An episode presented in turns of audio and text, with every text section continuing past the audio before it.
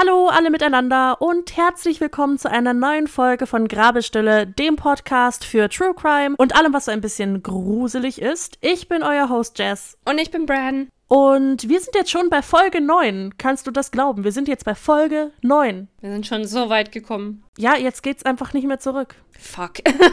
das ist der Point of No Return. Ach, jetzt habe ich so ein Commitment hier, ey. Ist richtig übel. Das ist jetzt wie so ein Kind.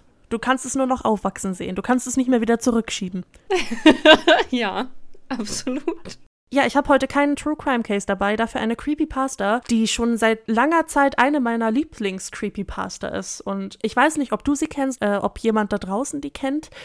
Die ist nicht auf demselben Bekanntheitsniveau wie Mr. Whitemouth. Das ist auch eine eher modernere Creepypasta, also neuere. Äh, die heißt das Charles Bonnet-Syndrom und ist von S.P. Hickey im Original. Hoffe ich jedenfalls. Ich habe das so weit zurückverfolgen können, dass ich bei dieser Person aufgetaucht bin. Weiter zurück konnte ich es nicht verfolgen, aber falls jemand da weitere Infos hat oder ich das einfach falsch äh, recherchiert habe, dann bitte sagt Bescheid. Wir wollen das Copyright nicht einschränken irgendwie.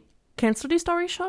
Nee. Also ich äh, habe das, glaube ich, schon mal erwähnt. Bei Creepypasta kenne ich mich jetzt nicht so aus. Das ist nicht so meine Ecke des Internets, das ist eher so deine Ecke. Aber ähm, ja, nee, die kenne ich jetzt nicht. Und ich lasse mich jetzt einfach mal von dir überraschen. Also ich bin gespannt, was du mir gebracht hast. Du hast gesagt, das ist ein bisschen länger und ja, ich schaue einfach mal. Gut, gut.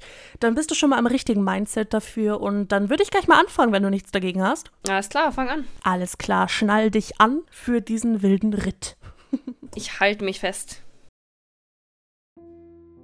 Ich leide unter einer Krankheit, die sich das Charles Bonnet-Syndrom nennt. Oder visuelle Freisetzung von Halluzinationen, wenn man es technischer sehen möchte. Das ist eine Krankheit, die weit verbreiteter ist, als man es vielleicht glauben mag. Schätzungsweise leiden die Hälfte aller Menschen, die in ihrem Sehvermögen eingeschränkt sind, darunter, und doch wette ich, dass nur die wenigsten von euch je davon gehört haben. Der Grund dafür ist, dass sich die Betroffenen davor fürchten, irgendjemandem von ihren Erlebnissen zu erzählen. Ich weiß jedenfalls, dass ich Angst davor hatte. Aber ich will noch nicht zu viel vorwegnehmen. Mein Name ist Andrew und ich bin 26.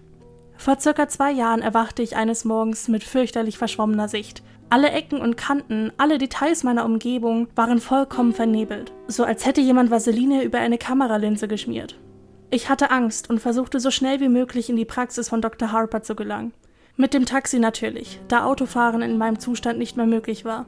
Der Arzt ließ ein paar Tests durchlaufen und fragte mich Dinge wie, waren Sie in letzter Zeit ungewöhnlich durstig? Wie oft urinieren Sie am Tag? Und wie würden Sie Ihr Müdigkeitslevel beschreiben? Dann gab er mir die Diagnose, die mein Leben veränderte. Diabetes Typ 1. Er erklärte mir, dass ich mit jeder Mahlzeit Insulin injizieren müsste und dass mich die falsche Ernährung, ohne meinen Blutzuckerspiegel im Blick zu haben, ganz schnell ins Koma fallen ließe. Oder schlimmer. Dann kam er endlich zu meinen Augen. Andrew, dein Diabetes hat zu einer Makuladegeneration geführt. Weißt du, was das ist? Ich schüttelte meinen Kopf, noch immer geschockt von der ersten Diagnose. Das tritt auf, wenn die Krankheit die Blutgefäße hinter deinen Augen blockiert und schließlich auslaufen lässt. Das wiederum schädigt deine Makula, den zentralen Teil deiner Augen, der dir hilft, Farben und feine Details wahrzunehmen. Das kann zu schwerwiegenden Folgeschäden führen. Okay, und wie werde ich das wieder los? fragte ich mit einem Kloß im Hals. Ich konnte Dr. Harpers Gesicht zwar nicht sehen, aber der Ton in seiner Stimme bestätigte mir, was ich auf keinen Fall hören wollte. Es tut mir leid, Andrew. Wenn wir das Ganze früher entdeckt hätten, dann wären uns Behandlungsmethoden zur Verfügung gestanden. Aber ich fürchte, dass der Schaden bereits irreparabel ist. Wir können die Verbreitung der Makuladegeneration einschränken, vielleicht sogar aufhalten, aber wir können es nicht wieder rückgängig machen. Es fühlte sich an, als hätte man mir den Boden unter den Füßen weggezogen. Ich war doch damals erst 24, im besten Alter, und jetzt waren mir Gesundheit und Augenlicht genommen worden. Die ersten sechs Monate waren hart. Ich trennte mich von meiner Freundin, ein nettes Mädchen, die alles gegeben hatte, um die Beziehung zu retten, aber irgendwann nicht mehr mit meiner andauernden Wut klarkam. Ich verlor meinen Job, denn was will ein Architekt schon ohne seine Sicht anfangen?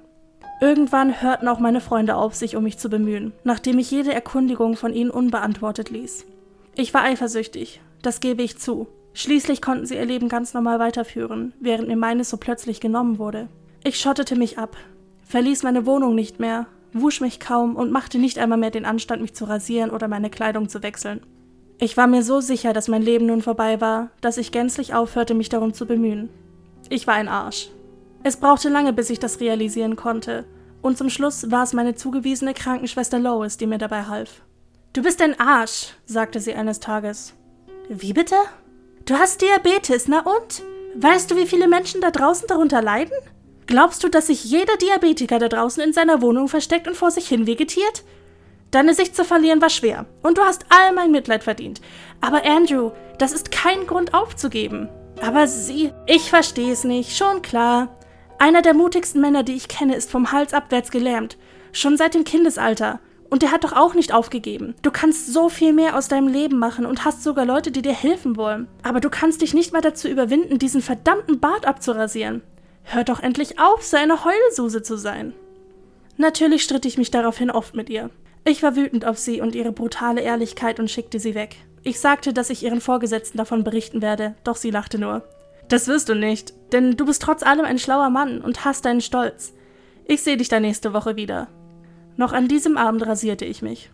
Ich öffnete die Vorhänge und trotz meiner verschwommenen Sicht konnte ich das Chaos in meinem Schlafzimmer sehen.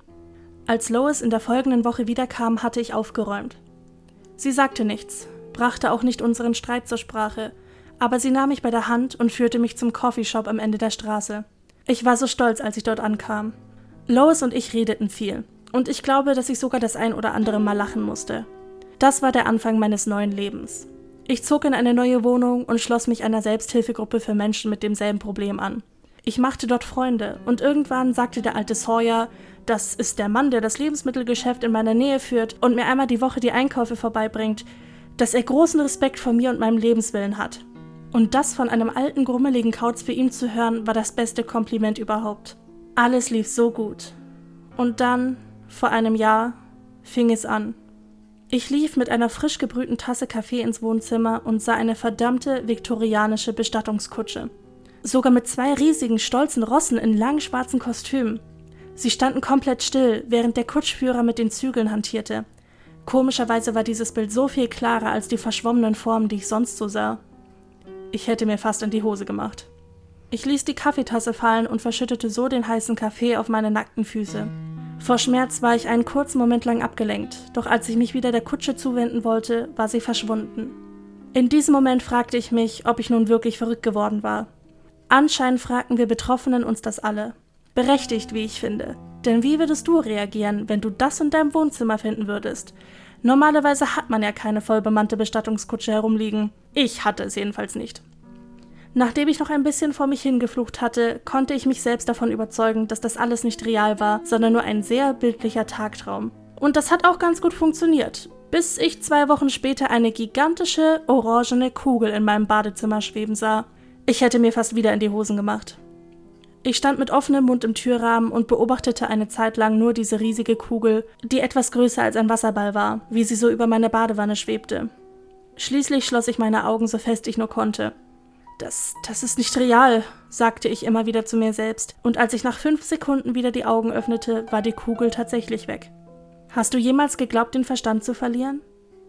Für mich war der Verlust meines Augenlichts nicht so schlimm wie der Gedanke daran, meinen Verstand zu verlieren.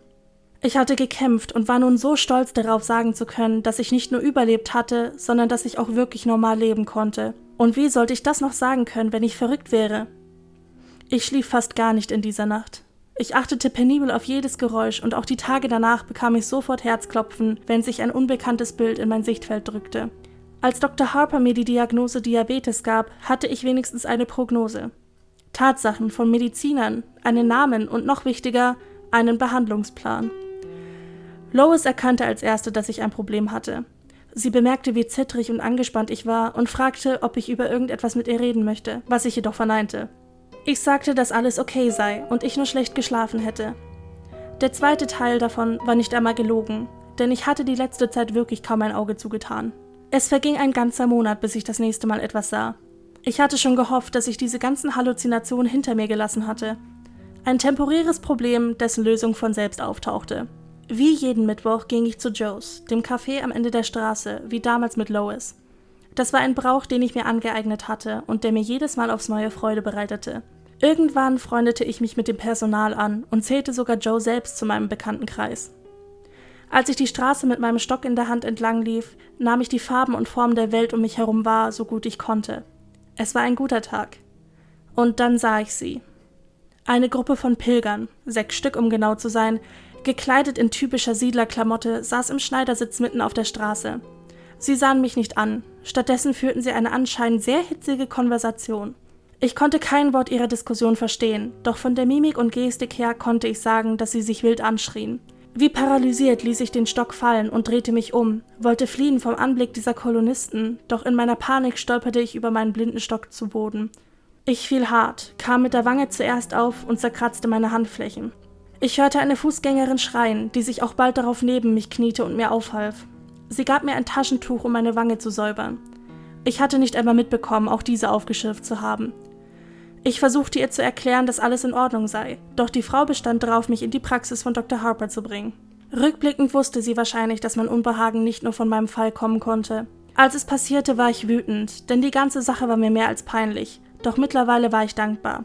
Wer weiß, ohne sie wäre ich nie zu Dr. Harper gegangen, und ich kann nicht abschätzen, wie lange ich diesem psychischen Druck der Halluzination noch standgehalten hätte. Dr. Harper versuchte ich zu erklären, dass der Unfall nur auf meine Tollpatschigkeit zurückzuführen war. Er glaubte mir nicht. Andrew, warum erzählen Sie mir nicht, was passiert ist? Und dann brach ich auf dem Stuhl in Dr. Harpers Praxis in Tränen aus. Ich erzählte ihm, wie viel Angst ich seit dem Start dieser Halluzination hatte.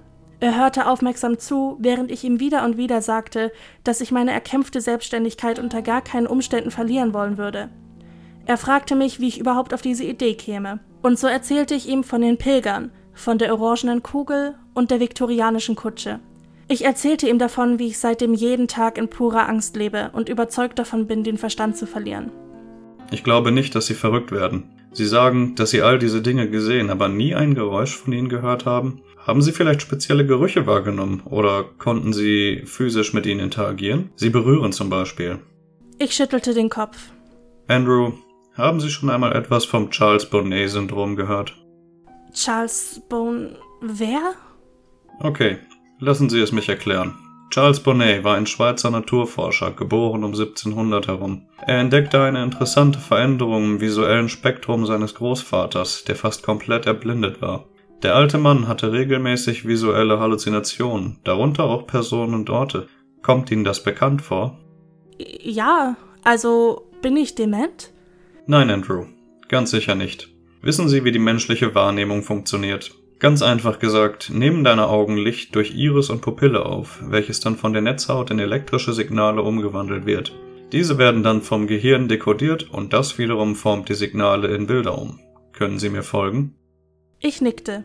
Wenn die Netzhaut wie in Ihrem Falle beschädigt ist, werden diese Signale ungenau und manchmal mit anderen Signalen vertauscht oder komplett weggelassen. Das Gehirn erhält die Impulse von der Netzhaut immer noch und füllt die Lücken, die es für ein komplettes Bild braucht. Diese Lücken werden dann mit Farben, Personen und Dingen gefüllt, die nicht da sind. Und das nennt man das Charles Bonnet-Syndrom. Ich hätte am liebsten geweint vor Freude. Heißt das, ich bin nicht verrückt? Keineswegs. Das ist ein physischer Zustand und Ihr Geist funktioniert noch immer so wie früher. Wäre es ein Problem psychischer Art, würden sich die Halluzinationen nicht nur auf Ihre visuellen Sinne beschränken. Sie könnten sie hören, riechen und sogar spüren. Es ist also alles in Ordnung in Ihrem Kopf. Als ich Dr. Harpers Praxis wieder verlasse, fühle ich mich, als wäre mir soeben eine riesige Last von der Schulter genommen worden. Und jetzt, da ich wusste, dass mein Problem immer noch nur auf meine Augen beschränkt war, konnte ich damit ganz gut umgehen. Seitdem hatte ich viele Visionen. Ich sah einen großen Wasserfall im Park mit Schmetterlingen auf den Klippen. Ich sah detailreiche, ziemlich unmöglich herstellbare Strukturen eingebaut in die Wände meiner Wohnung. Am 4. Juli sah ich sogar einen verdammten grünen Drachen durch die Lüfte gleiten. Es sah alles real aus. Und dennoch wusste ich jetzt, dass das alles nur Einbildung war. Die Halluzinationen verstörten mich nicht mehr. Nein, ich sah sie als schöne Abwechslung zu meinem sonst so trüben Blick. Ich hieß sie willkommen. Und dann, vor einem Monat, sah ich sie. Es war Nacht. Es ist immer Nacht, wenn ich sie sehe. Und ich hatte mich gerade bettfertig gemacht. Ich lief in die Küche, um mir ein Glas Wasser zu holen und schrie, als ich diese Gestalt in der Ecke sah. Sie war groß. Die größte Frau, die ich je gesehen hatte, denn auch wenn sie leicht gebeugt stand, überragte sie mich noch. Ich war es gewohnt, Figuren zu sehen, die zeitabhängige, komische Klamotten trugen, aber bei ihr war es etwas anderes. Ihre Kleidung schien nicht aus einer bestimmten Zeit zu kommen, sondern ein komischer Mix aus allem. Sie trug ein Jackett und eine alte, dreckige Bluse darunter. Zur Vollendung des Ganzen trug sie eine knallrote Fliege. Ihre Hände hatte sie ausgestreckt, als würde sie mit den Schultern zucken oder imaginären Regen fühlen. Ihre Finger waren abnormal lang, fast spinnenhaft, und ab und zu sah ich sie zucken, als würde sie nur darauf warten, etwas zu fassen zu bekommen. Untenrum trug sie Shorts in der Farbe ihrer Fliege und schwarze Strumpfhosen darunter. Ihre Beine waren lang, attraktiv könnte man sogar sagen. Die Beine einer Tänzerin. An den Füßen trug sie rote Schuhe im selben Ton wie Fliege und Shorts, nur glitzerten sie wie die Schuhe von Dorothy aus Der Zauberer von Oz. So komisch diese Frau auch aussah, ich konnte meinen Blick nicht von ihrem Gesicht abwenden. Der Großteil davon wurde von einem absurden Hut verdeckt, den sie nach vorne gezogen trug. Er verdeckte Nase und Augen, doch er verdeckte nicht die blasse Haut und das Grinsen darunter. Dieses Grinsen, es bereitet mir Gänsehaut. Es war ein weites Grinsen, viel zu weit und mit viel zu vielen Zähnen. Es gab mir das Gefühl, die Maus zu sein, die von einer Schlange beobachtet wird. Aber das Grinsen zum Trotz war es der dritte Arm, der ihr aus dem Rücken wuchs und nach vorn über ihre Schulter zeigte, wie der Schwanz eines Skorpiones, der mir am meisten Angst einjagte.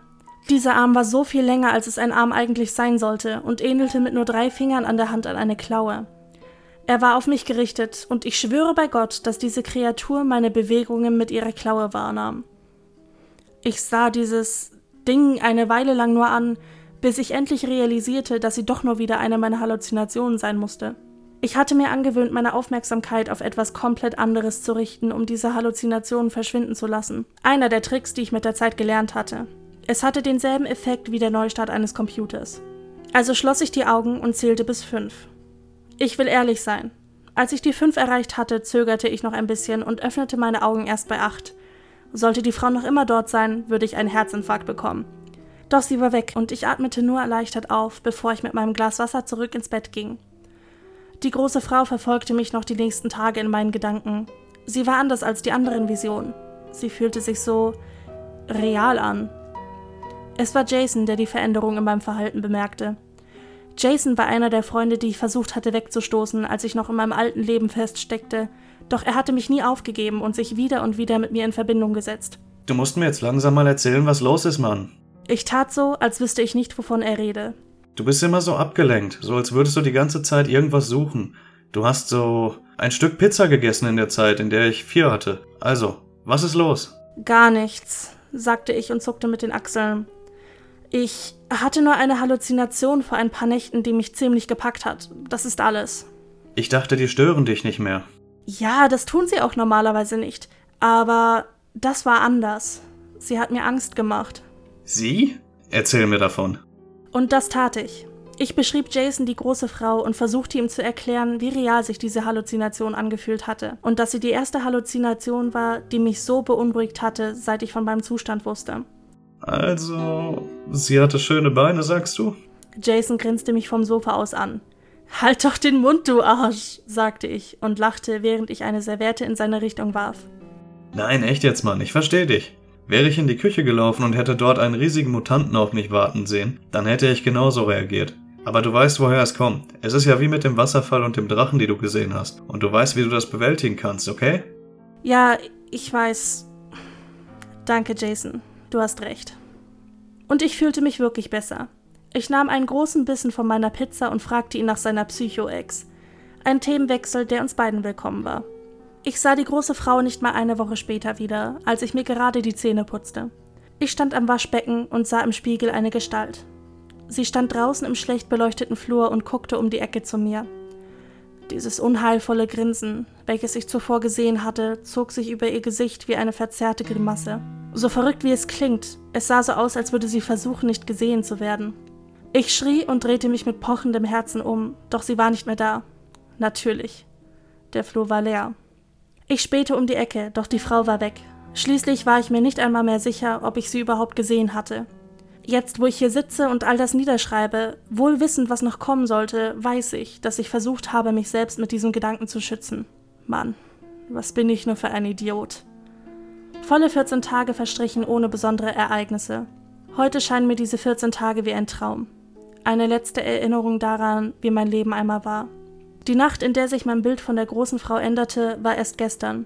Ich war mit ein paar Freunden aus der Selbsthilfegruppe essen gegangen und hatte danach ein paar Bier mit ihnen in der Bar. Ich war nicht betrunken, aber auch nicht mehr nüchtern. Es dauerte eine Weile, bis ich wieder nach Hause kam, denn ich spazierte mit den anderen Jungs aus der Gruppe die Straße entlang. Es war ein toller Abend, Der letzte, den ich gehabt haben werde. Ich verabschiedete mich von den Jungs, betrat meine Wohnung, zog meine Jacke aus und schaltete das Licht ein. Sie wartete bereits am Ende des Flurs auf mich, alle drei Arme in meine Richtung gestreckt, nach mir greifend und dasselbe furchtbare Grinsen auf ihrem blassen Gesicht. Ich fluchte und sprang vor Schreck zurück. Die große Frau bewegte sich nicht. Sie stand nur da und grinste mich an. Ich starrte zurück. Vielleicht lag es ja am Bier, dass die Paranoia, die die Frau in mir auslöste, schlimmer wurde. Alkohol konnte die Wahrnehmung verzerren, also musste es auf jemanden wie mich sicherlich einen derartigen Effekt haben. Das kann ich gerade echt nicht gebrauchen, sagte ich zu mir selbst und schloss schließlich die Augen. Eins, zwei, drei, vier, fünf. Als ich meine Augen wieder öffnete, war ihr Gesicht nur noch wenige Zentimeter von meinem entfernt, das Grinsen weiter denn je. Ihre Arme waren links, rechts und über mir, und wieder zuckten ihre Finger und griffen nach der Luft um mein Gesicht herum. Ich sah, wie sich ihr Brustkorb hob und senkte, als würde sie mich auslachen. Ich schrie und fiel auf die Knie, während ich meinen Kopf in die Hände fallen ließ. Ich wartete auf den großen Knall, doch nichts kam. Als ich nach einigen Minuten die Kraft aufbrachte, meinen Kopf zu heben, war die große Frau verschwunden. Schließlich stand ich da, zitterte wie Espenlaub und hatte keine Ahnung, was ich noch tun sollte. Irgendwann holte ich mein Handy aus der Hosentasche und rief Jason an. Hey Andy, was gibt's? Jason, du musst sofort herkommen. Bei Jason bedarf es nicht an großer Erklärung. Ohne nach dem Warum zu fragen, machte er sich auf den Weg und war 20 Minuten später bei mir. Ich wartete vor der Haustür. Er warf seine Jacke über mich und fragte, was passiert sei. Sie ist da drin. Die, die Frau ist zurück. Sie ist zurück. Okay, okay. Komm mit, lass uns da reingehen und nachsehen. Ich wünschte, ich könnte sagen, dass ich ganz furchtlos und stark der Gefahr gegenübergetreten bin, doch in Wahrheit versteckte ich mich noch immer zitternd hinter Jason, der meine Wohnung als erster betrat. Natürlich konnten wir nichts finden, als wir die Wohnung durchsuchten. Wir reden hier von einer riesigen Mutantenfrau. Wo sollte sie sich in meiner kleinen Behausung schon verstecken? Nachdem wir jeden Raum zweimal durchsucht hatten, war auch ich mir sicher, dass sie verschwunden war. Es tut mir so leid, ich. ich habe Angst bekommen und. Es tut mir leid, Mann.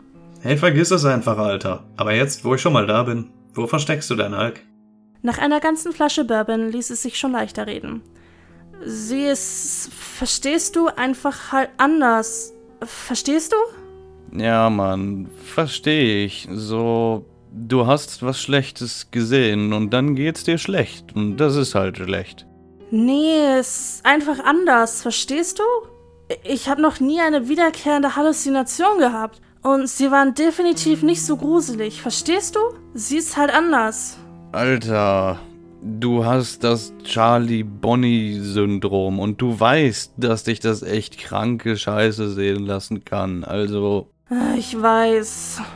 Nein, hör mir zu, Andy. Du weißt, dass du Scheiße siehst, aber das liegt nur an deinen Augen. Du hast nichts gehört, du hast nicht gespürt, so läuft das doch. Es liegt an deinen Augen. Und ich weiß, wie gruselig das sein kann. Aber du warst echt in der Hölle nach allem, was dir so passiert ist. Da kannst du so eine Grusel-Hallo-Bitch auch überleben. Ich musste lachen. Sie ist aber eine echt super gruselige Grusel-Hallo-Bitch, Alter. Weißt du, was dir helfen würde? Alkohol? Nein, na gut, ja. Aber ich meinte eigentlich, dass du sie entmystifizieren solltest. Gib ihr einen dummen Namen, damit sie sich nicht so gruselig scheint. Wenn ich so darüber nachdachte, hatte er recht. Außerdem war Grusel Hallo Bitch viel zu lang. Wie wär's mit Helen? Helen Highwater. Mega. Na also, ein Toast auf Helen. Wir beide hoben unsere Gläser. Auf, auf Helen. Helen. Jason verbrachte die Nacht bei mir und ging erst heute Morgen nach dem Frühstück. Der Tag verging schnell und als Lois am Nachmittag vorbeikam, bewunderte sie sogar meine gute Laune. Gibt es da etwa eine neue Frau in deinem Leben? Ich lachte und fragte mich, was Lois wohl sagen würde, wenn ich ihr die Wahrheit erzählte. Kann man so sagen. Schön für dich. Behandle sie bloß gut. Dieser Kommentar ließ mich erneut in Gelächter ausbrechen. ich werde mein Bestes geben. Gerade habe ich mich dazu entschlossen, für heute Schluss zu machen.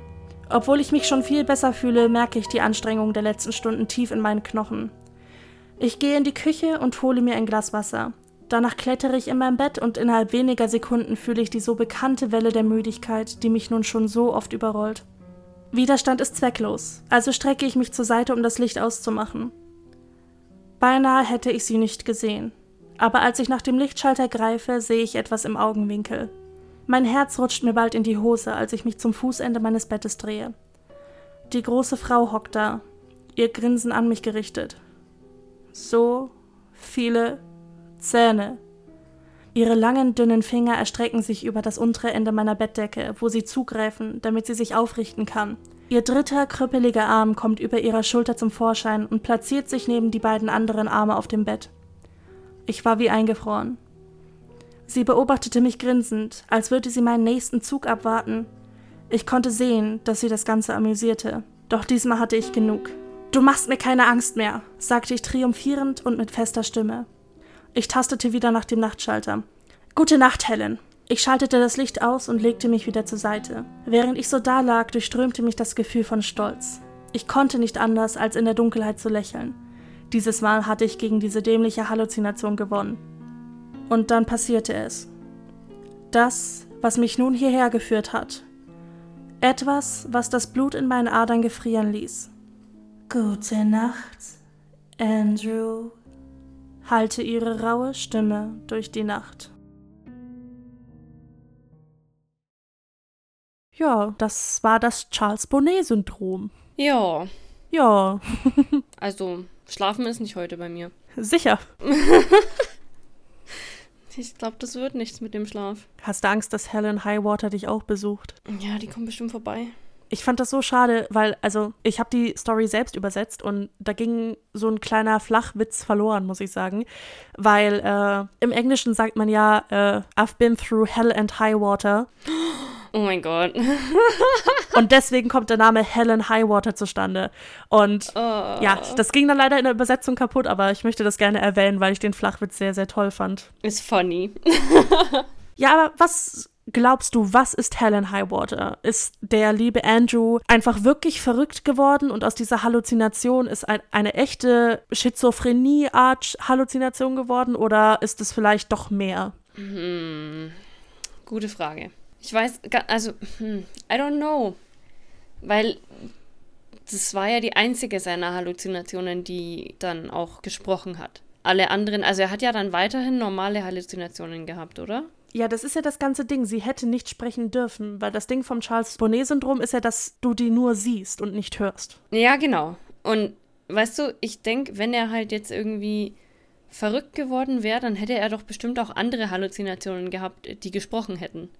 Oder wo er halt was gehört oder gerochen hätte oder so, weißt du? Ja, genau. Das ist so meine, meine Ansicht. Also dann würde sich das nicht so als Einzelfall manifestieren, glaube ich, wenn er verrückt wird. Also denkst du auch eher was, was Paranormales, Dämonisches. Ja, ich meine, schau dir die doch mal an. äh, the bitch. Also ich hätte schon, also von, von der Beschreibung her hätte ich schon sehr große Angst vor ihr. Also ich glaube auch nicht, dass es einfach nur das Verrücktwerden ist, weil er hatte ja gerade damit abgeschlossen. Er hat ja gerade einen Weg gefunden, sie ein bisschen weniger gruselig zu machen. Warum sollte es dann in dem Moment genau anfangen, zur Schizophrenie oder Psychose zu werden? naja, vor allem hatte er ja mit der ganzen Situation eigentlich gut abgeschlossen, sag ich mal. Ja, genau, der, der, also er konnte gut damit leben. Warum sollte es sich dann zu irgendwas anderem entwickeln? Genau, er hatte dann auch so einen Coping-Mechanism mit diesen fünf Sekunden, beziehungsweise halt bis fünf Zellen. Und warum sollte sich dann da mehr bei ihm mental draus entwickeln, wenn er da so gut damit klarkommt? Ja, genau, das frage ich mich halt auch. Also ich glaube da auch eher an irgendwas Dämonisches. Ist aber schon creepy. Auf jeden Fall. Vor allem, ich stelle mir das so gut vor, wie die halt am Bettende ist und mit ihren drei Armen da so die Bettdecke andingst, weil das heißt ja auch, dass ihre Finger oft zucken, so als würden sie so nach ihm greifen wollen. Als wäre sie in Angriffsbereitschaft und schon so angespannt, als würde sie ihn gleich anspringen wollen und dann zucken die Finger. Das finde ich schon sehr, sehr gruselig. Und allgemein, wenn irgendwo steht, ja, irgendwie sind da zu viele Zähne in dem Mund, da kriege ich immer voll Gänsehaut. Also ich habe schon gedacht, die greift dann einfach nach dem seinen Füßen. Schon, ne? Also, wir wissen ja nicht, was danach noch passiert ist, ne? Also, ich weiß nicht. Ich, I like to think, dass die dann einfach glücklich weitergelebt haben. weil Helen halt einfach einen Freund gebraucht hat, weil sie traurig war und allein war. Ja, die wollte nur, nur nett sein und gute Nacht sagen. Die wollte einfach jemand, der mit ihr redet Und das hat er dann gemacht und dann hat sie halt gute Nacht gesagt. Ja, jetzt, wo du es so ausdrückst, ist eigentlich schon höflich, ne? Aber ich finde so Halluzinationen in general super faszinierend. Also ich habe mir dann auch in Vorbereitung auf diese Folge ein bisschen was rausgesucht über Halluzinationen, weil ich das einfach total spannend finde, so dieses, wie dein Körper, wie dein Gehirn dich einfach austricksen kann. Erstmal, was sind Halluzinationen überhaupt? Das ist ja auch irgendwo wichtig. Also laut Definition sind Halluzinationen Sinneswahrnehmungen, die keinen äußeren Auslösereiz hat. Also das kann jeden der fünf Sinne des Menschen betreffen. Häufig treten Halluzinationen auch im Rahmen einer psychischen Erkrankung auf, wie zum Beispiel die Psychose und die Schizophrenie, die ich jetzt öfter erwähnt habe. Aber sie können halt auch Symptom einer körperlichen Erkrankung sein, wie jetzt zum Beispiel beim Charles Bonnet-Syndrom, wo halt der Verlust des Augenlichts dazu geführt hat, dass die Halluzinationen auftreten. Und meistens sind sich die Betroffenen überhaupt nicht darüber bewusst, dass es sich um eine Sinnestäuschung handelt und überhaupt nicht der Realität entspricht. Und ich finde es halt voll krass. Du siehst halt oder hörst oder schmeckst oder riechst Dinge, die gar nicht da sind. Und vielleicht weißt du es ja gar nicht. Ja, aber ich denke, das wären halt so Sachen, die du auch im Alltag haben könntest. Weißt du? Also du siehst dann halt Sachen, die da reinpassen, nicht so eine viktorianische Kutsche. Oder so ein Wasserfall oder so. Also ich, ich denke schon, dass man dann eher Sachen sieht, die, die findest du vielleicht ein bisschen komisch, aber die könnten da eigentlich schon reinpassen. Ja gut, aber stell dir mal vor, statt der viktorianischen Kutsche wäre da Pennywise auf deiner, auf deiner Couch oder so. Warum machst du es immer creepy? Weil wir ja ein True Crime Horror Podcast sind. Ja, aber warum kann es nicht ein Kätzchen, so, so, so eine Katze auf dem Sofa sein? Ja, dann halt die Katze. Dann machen wir es halt FSK 12. Die Katze. Nein, okay, aber wirklich, wenn du jetzt zum Beispiel eine Katze auf dem Sofa hast und du hast keine Katze, das kann ja vorkommen. Ja, stimmt. Vielleicht hat sich ja die Nachbarskatze irgendwie den Weg reingebahnt oder so. Das kann ja vorkommen. Wenn da jetzt Pennywise steht, äh, da würde ich mir vielleicht schon eher Sorgen machen. Halluzinationen sind schon echt was Spannendes und es gibt sehr, sehr, sehr, sehr viele Arten von Halluzinationen, beziehungsweise habe ich da ein paar Arten rausgeholt und ich fühle mich da schon manchmal angesprochen, weißt du? Ja, ich wollte gerade sagen, wenn du mir jetzt Sachen erzählst, die mir auch passieren, dann ähm, weiß ich nicht, wie ich reagieren soll. Ich erzähle dir jetzt einfach mal, welche Arten es gibt und dann schauen wir mal, ob wir da vielleicht uns wiederfinden können. Es gibt zum einen die akustischen Halluzinationen, das ist so die häufigste Form von Halluzination und das kann von Musik, Geräusche wie Zirpen oder Knacken, normaler Lärm oder sogar Stimmen und Geflüster oder irgendwie laute Sätze oder Wörter inkludieren. Und da gibt es diese Unterkategorie, die nennt sich dann die telelologischen Halluzinationen.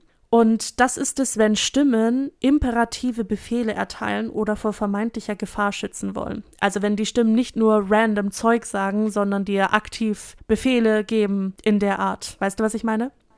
Ge ja, gibt es da auch was, wenn Stimmen deinen Namen sagen? Ich glaube, das ist damit inbegriffen. Dann gibt es noch die optische Halluzination. Das ist dann wahrscheinlich die bekannteste Form also die visuellen Halluzinationen. Das sind meistens so harmlose optische Täuschungen wie so leichte Blitze, Farben, Lichter und Funken, die so im Augenwinkel da kommen. Aber man kann auch von Figuren, Tieren, Szenen oder Gestalten reden. Also je nachdem, wie ausgeprägt das ist. Und ich weiß, wir hatten vor ein paar Tagen erst das Gespräch. Ich sehe oft Insekten, wo keine sind. Und anscheinend hat Brand das auch. Und ich gehe jetzt einfach mal davon aus, dass noch mehr Leute sowas in der Art haben. Und äh, das hat mich dann auch sehr angesprochen. Ich habe aber auch ganz oft, also hm, kennst du das? Wenn du so dich, also wenn du deine Position veränderst, wenn du zum Beispiel jetzt, du, du liegst auf der einen Seite und drehst dich um oder so, oder du, du sitzt irgendwie in einer Position und setzt dich in eine andere Position. Und dann siehst du aus dem Augenwinkel irgendwas, das sich bewegt, ne? Und dann schaust du hin und dann ist da aber doch nichts. Oh ja, das kenne ich. Das habe ich so oft und das ist so creepy. Das sind ja keine kleinen Gestalten. Ja, so Schattenmenschen, sowas in der Art. Und das ist so creepy, weißt du? Da denke ich mir so, okay, wenn das jetzt was Größeres ist, hm. Aber weißt du, es ist ja auch so ein paranormales Phänomen, Schattenmenschen, ne? Da weiß man wieder nicht, bilde ich mir das jetzt ein oder bin ich das Opfer von irgendeinem Paranormal Haunting? Oh, das ist schon wieder so creepy, ich habe schon wieder Gänsehaut. Gut, das waren jetzt die zwei bekanntesten Formen, sag ich mal. Es gibt auch die Geruchs- und Geschmackshalluzinationen. Also das ist einmal die olfaktorische und die gustatorische Halluzination. Olfaktorisch Geruch und gustatorisch Geschmack. Und die treten sehr oft parallel und ineinandergehend auf. Also das heißt, dass sich viele Leute Gerüche einbilden, die nicht da sind. Meistens sind das dann schlechte Gerüche und auch welche, die mit Gefahr verbunden werden, wie zum Beispiel der Geruch nach Gas oder nach Feuer. Dann gibt es auch noch die taktile Halluzination. Das ist die Vorstellung von Berührungen, was ich persönlich irgendwie sehr gruselig finde. Aber das auch irgendwo verstehen kann, so dieses, man denkt, am Körper sind irgendwie Spinnen oder Käfer und so und dann sind da aber gar keine, aber man hat sich die Berührung eingebildet, das ist schon ekelhaft. Oh, das habe ich auch so oft. Oh ja, immer wenn ich hier so an meinem Tisch sitze zum Aufnehmen oder was auch immer machen, ich spüre immer an den Füßen irgendwas krabbeln und wenn ich dann hinschaue, ist da gar nichts. Das hast du jetzt nicht gesagt, weil ich habe das genau gleiche Ding. Und ich hatte das legit, ich hatte das gerade eben, so vor zwei Minuten. Und ich so, ist aber so unter meinem Tisch. Ich habe da mal so einen Insta-Post gesehen, da stand so drin, so ja, jedes Mal, wenn du das fühlst, dann ist das einfach nur der Geist einer Spinne oder eines Käfers, den du getötet hast. Also viele habe ich gar nicht getötet. Ja, vielleicht ist es immer wieder derselbe. Oh mein Gott, der hauntet mich. das ist die Rache. Nein. Aber ich habe auch, muss ich sagen, das, das ähm, Olfaktorische habe ich aber auch. So Gasgeruch und so. Weißt du, wie oft mir das vorkommt, wenn ich so zu anderen Leuten sage, so riechst du das auch? Riechst du das nicht? Das riecht so, das riecht so nach Gas oder so nach, nach Benzin, weißt du? Einmal so dieses typische Gasherd-Ding und dann einfach wirklich eiskalt Benzin. Ja, es sind auch sehr penetrante Gerüche, ja. Äh, teilweise so auf Arbeit, weißt du? Dann sitze ich so im Büro, wo es eigentlich gar nicht sein kann. Ne? Man weiß ja nie. Lieber vorsichtig als nachsichtig. So einhergehend mit der taktilen Halluzination gibt es auch noch die normalen Körperhalluzinationen. Das ist das Missempfinden von Schmerzen im Körper. Also ich weiß nicht, wie gut man das diagnostizieren kann, also wie gut man die Schmerzen im Körper, die man sich einbildet, von den wirklichen Schmerzen abgrenzen kann. Aber da habe ich auch ein Beispiel gefunden, nämlich fühlen da manche Leute, wie die Organe in ihren Körpern den Platz wechseln. Aber wie, hä? Was willst du nur da fühlen? Ich weiß es nicht. Ich habe ich nicht, kann ich nicht sagen, aber die fühlen das irgendwie innen drin, dass sich ihre Organe verändern. Also ich weiß nicht, ob das heißt in der Form verändern, in der Größe oder vom Platz her, aber die verändern sich auf jeden Fall und das spüren die angeblich. Oha. Also nicht angeblich, das spüren die halt. Und dann noch etwas, was ich auch habe, das ist die vestibuläre Halluzination. Das ist der Eindruck, sie würden schweben oder fallen. Und das habe ich sehr oft, wenn ich irgendwo liege dass ich so das Gefühl habe, als würde ich da so rumschweben, wenn ich liege. Das geht, glaube ich, einher mit der letzten Art, die ich rausgesucht habe, nämlich das ist die Hypnagoge und Hypnopompe-Halluzination. Das sind Sinnustäuschungen, die beim Aufwachen bzw. Einschlafen auftreten. Dabei ist die Hypnagoge-Halluzination die beim Einschlafen und die Hypnopompe die kurz nach dem Aufwachen. Da kann dann aber wirklich jede Art von Halluzination auftreten. Und ich glaube, das ist so das, wo ich mich am besten mit identifizieren kann, weil das passiert öfter beim Einschlafen, dass ich das Gefühl habe, ich würde schweben oder eben fallen und auch so mir vorstelle, nicht vorstelle, sondern so, so Stimmen wie Flüstern höre, kurz vorm Einschlafen und das ist dann diese Hypnagoge. Also die Stimmen sind jetzt schon creepy. Nee, das ist halt einfach so, so ein Flüstern, you know? Also ich kann, okay, ich kann das nachvollziehen mit dem Fallen und so, weil das habe ich auch. Ja, das ist ja sehr weit verbreitet. Genau, ich glaube, das ist sehr weit verbreitet. Das habe ich auch schon von vielen Leuten gehört, dass wenn du so beim Einschlafen bist oder so, so im Halbschlaf, dass irgendwie das, das Gefühl hast, du würdest fallen und alles dreht sich, weißt du? Genau, genau das meine ich. So als wäre man auf einem Schiff irgendwie und das würde halt so hin und her schwanken. Ja, genau. Und aber das, das Flüstern, das ist mir jetzt neu. Das finde ich jetzt auch nicht okay. Aber es ist nicht so, als würden die, also es ist mehr eine akustische Halluzination als eine teleologische Halluzination. Also es ist nicht so, als würde ich da Stimmen hören, die mir irgendwas befehlen, sondern das ist so totaler random Stuff. Also ich höre dann super viel Geflüster, wo ich nicht wirklich was abmachen kann und dann zwischendurch irgendwann mal was lauteres, also was ich halt, wo ich dann halt was verstehen kann. Und das sind einfach super random Wörter oder Gesprächsfetzen. Einfach so random Wörter, so Jungspund. Jungspund. ich liebe das Wort.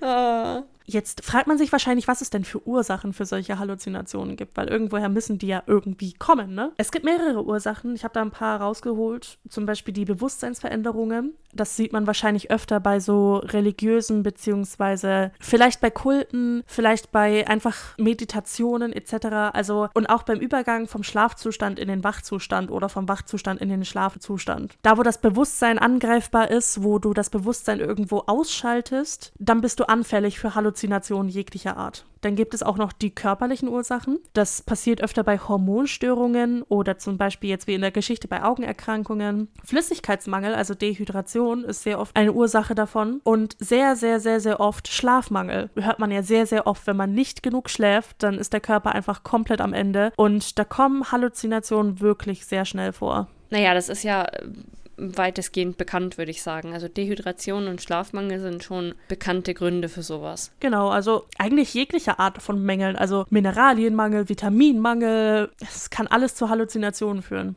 Dann gibt es natürlich auch die psychischen Erkrankungen bzw. die psychischen Belastungen. Das ist wahrscheinlich das, woran man als allererstes denkt, wenn man von Halluzinationen hört. Also bei sehr starken Depressionen, bei sozialer Isolation, bei Psychosen, Schizophrenie und auch Suchterkrankungen, vor allem in Entzug, kommen da Halluzinationen vor und das ist wahrscheinlich so das Erste, woran man denkt. Und natürlich nicht nur beim Entzug, sondern auch beim Einnehmen von Drogen und Alkohol. Also das sind ja sowieso bewusstseinsverändernde Substanzen. Ist ja klar, dass, dann man, dass man da Halluzinationen haben kann. Das ist natürlich logisch, ne? Also da, ähm, wenn da einer sagt, dass es kann kein Grund dafür sein, ja, dann weiß ich auch nicht, wie ich dir helfen soll. ich finde es auch interessant, wenn man von Halluzinationen redet, denken immer alle irgendwie an die optische Halluzination. Stimmt, ja bei Halluzinationen, vielleicht weiß man da nicht immer, wovon man wirklich spricht. Also manchmal verwechselt man das zum Beispiel auch. Also es gibt ja auch die Illusion. Und da ist der Unterschied, also bei der Halluzination hast du ja gar keinerlei äußeren Auslösereiz. Also das kommt aus dem Nichts und nicht irgendwie, weil man sich irgendwie verguckt hat oder so. Bei Illusion ist das aber so, dass es einen äußeren Auslösereiz gibt, der aber fehlerhaft interpretiert wird. Also es gibt irgendetwas, ich sage jetzt mal, entweder materialistisch oder halt irgendwas, was das auslösen kann, aber fehlt interpretiert wird. Und dann gibt es auch noch die Pseudo-Halluzination, die unterscheidet sich von der normalen Halluzination. Und das ist nämlich, wenn der Betroffene sich darüber bewusst ist, dass das, was er sieht, nicht real ist. Ach so. Und dann gibt es noch die meiner Meinung nach schlimmste Form der Halluzination, das ist die Wahnvorstellung. Die Wahnvorstellungen beeinflussen nämlich die Denkweise und Vorstellung der Betroffenen. Innerhalb dieses Wahns können dann die Halluzinationen auftreten. Und diese Halluzinationen werden als echt erlebt und fungieren dann häufig als Beweise für die innere Logik. Das heißt, sagen wir mal, du bist ein totaler Verschwörungstheoretiker. Du glaubst daran, dass das FBI hinter dir her ist oder so. Und dann hast du in dieser Wahnvorstellung die Halluzination, du siehst irgendwie beim Bett ein rotes Licht blitzen oder so und denkst, ja, das war bestimmt äh, das Licht von irgendeiner Sniper vom FBI und die sind wirklich hinter mir her. Weißt du, wie ich mir das vorstelle? Also, dass du dich, du, du steigerst dich dann weiter rein und begründest das mit den Dingen, die du siehst, die es eigentlich nicht gibt. Genau. Ja, also das kann ich mir auch gut vorstellen, wenn du zum Beispiel, nehmen wir mal das Beispiel, ähm, dass du glaubst, das FBI oder was auch immer ist hinter dir her und dann gehst du halt einkaufen und bildest dir ein, dass jeder irgendwie deinen Namen flüstert oder so, so, hey, das ist der, den die suchen, solche Sachen. Und dann bestätigt sich das halt bei dir innerlich nochmal und dann hat es natürlich auch Auswirkungen auf dein Verhalten. Genau, so in etwa meine ich das. Versuch halt da mal ein echtes Leben zu führen. Klar, es gibt gibt Medikamente, es gibt Therapien etc. pp. Aber bis du halt gefunden hast, was für dich wirkt, bis du irgendwann damit klargekommen bist, dass du das halt hast, dein Leben ist halt echt auf Pause gestellt wenn du diese Wahnvorstellungen hast, vor allem, du drehst dir dein ganzes Leben nur noch über diese Wahnvorstellung und bei deinen äh, Halluzinationen, jetzt egal ob optisch oder akustisch, das schränkt dich halt in deinem Leben irgendwo ein, auch wenn man natürlich alles dran setzt, dass dieser Mensch so normal wie möglich leben soll. Es schränkt einen ein du weißt halt auch nie, was echt ist und was nicht. Also, wie willst du das denn beurteilen können, selbst wenn du weißt, dass du Halluzinationen hast oder Wahnvorstellungen, weißt du? Also selbst wenn du weißt, ich habe Wahnvorstellungen, woher willst du denn wissen, was davon jetzt Wahnvorstellungen sind oder was die Realität ist? Das kannst du doch gar nicht mehr auseinanderhalten. Überzeug halt erstmal jemanden mit Wahnvorstellungen, dass das, was er denkt, nur eine Wahnvorstellung ist und nicht wirklich so ist. Das kann Jahre dauern. Vor allem, wenn sich diese Wahnvorstellungen ja auf Jahre hinweg bilden und, und weiterführen. Fazit, Halluzinationen sind keine Sache, die man irgendjemandem wünschen kann. Ja, ich glaube, da sind wir uns alle einig. Auf jeden Fall. Auf jeden Fall. Glaubst du, wir sind schon soweit, unser Endritual durchzuführen? Ich glaube, es wird Zeit für das Endritual. Es wird Zeit für das Endritual. Paranormal oder True Crime? Ich würde eigentlich fast paranormal sagen, weil wir sind ja hier. Das ist ja kein True Crime-Fall, oder? Genau, genau. Hätte ich auch gesagt. Sag mir eine Zahl zwischen 1 und 23. Mm, 9. Also, Wikipedia ist ja ein riesengroßes Netzwerk, wo so gut wie jeder Einträge machen kann und Einträge bearbeiten kann. Und auf Wikipedia werden wirklich alle paar Minuten Einträge bearbeitet. Beim Tod einer bekannten Person dauert es zum Beispiel nur 10 Minuten, bis der komplette Wikipedia-Eintrag in die Vergangenheitsform gebracht wird. Als die Frau des berühmten Wrestlers Chris Benoit starb, fand man heraus, dass ihr Wikipedia-Eintrag schon 14 Stunden vor ihrem Tod dahingehend umgeschrieben worden war. Was? Ja, also anscheinend 14 Stunden bevor sie wirklich äh, gestorben ist, wurde ihr Wikipedia-Eintrag in die Vergangenheitsform gebracht. Nein. Doch? Aber das lag jetzt nicht irgendwie an Zeitzonen oder so, ne? Nee, ja, das ist unexplainable. Naja, aber ich meine, okay, hm, wie, das ist jetzt wieder die Frage, wie die gestorben ist und was da passiert ist. Weil wenn die irgendwie einen tragischen Autounfall hatte oder wenn die schon irgendeine Erkrankung hatte, wo schon absehbar war, dass sie stirbt. Ja, aber da schreibe ich doch nicht den Wikipedia-Eintrag um. Wieso nicht? Die Frau liegt im Sterben, lass mal schon mal den Wikipedia-Eintrag umschreiben. Ja, du musst vorarbeiten. Was meinst du, wie viele Leute am Tag sterben, die einen Wikipedia-Artikel haben? Ja, gut, das kann schon sein, ja. Aber ich weiß gar nicht, machen das Menschen oder machen das, ist es programmiert? Nee, das machen schon Menschen, glaube ich. Ja? Ja. Weil das könntest du doch programmieren. Ich weiß es nicht, ob das programmiert wird. Bestimmt. Also man könnte bestimmt. Ja, aber du hast schon recht, es kommt irgendwie drauf an, wie sie gestorben ist. Also ob es jetzt, vielleicht war es ja ein Mord und der Mörder hat sich schon irgendwie angekündigt. Hä, das wäre so eine richtig coole Criminal Minds Folge. Das fände ich auf jeden Fall super fucking gruselig. Also egal in welche Richtung. Einfach, dass dieser Wikipedia-Eintrag gesagt hat, dass diese Person sterben wird und diese Person auch wirklich gestorben ist. Weird. Weird, aber ein guter Punkt, um diese Folge zu beenden. Die war ja allgemein etwas weird. Naja, wir haben ja keine Wikipedia-Artikel. Wir haben keine Wikipedia-Artikel. Bei uns erfährt keiner, wenn wir sterben. Na toll. Sad. Naja, es kommen halt dann keine Folgen mehr. In welcher Folge war das? Wo du, wo du. Das war die. War das in der nicht die- Annie? Annie-Folge? Ich glaube, das war oder? die Annie-Folge. Oder doch? Unless. Oder doch. Jedenfalls würde ich sagen, wir können an dieser Stelle wieder aufhören. Wir haben jetzt genug von Helen Highwater und von gruseligen Gestalten und Wikipedia-Einträgen gehört. Ich übernehme heute mal die Rolle von Bran und werde mal den Instagram-Account ankündigen. Grabestille.podcast auf Instagram und ihr könnt uns da gerne eure privaten Nachrichten schicken. Ihr könnt auf unseren Bildern kommentieren und liken, die ihr natürlich auch zu dieser Folge sehen werdet. Außerdem könnt ihr uns Mail schreiben mit eigenen Erfahrungen, mit Requests, mit Kritik und Feedback. Wir freuen uns auf jeden Fall immer von euch zu hören. Falls ihr uns schreiben wollt, dann unter grabestille-podcast at web.de. Und ich würde sagen, dann beenden wir die Folge für heute, oder? Ja, dann war's das für heute auch schon wieder und wir sehen uns beim nächsten Mal. Tschüss! Tschüss.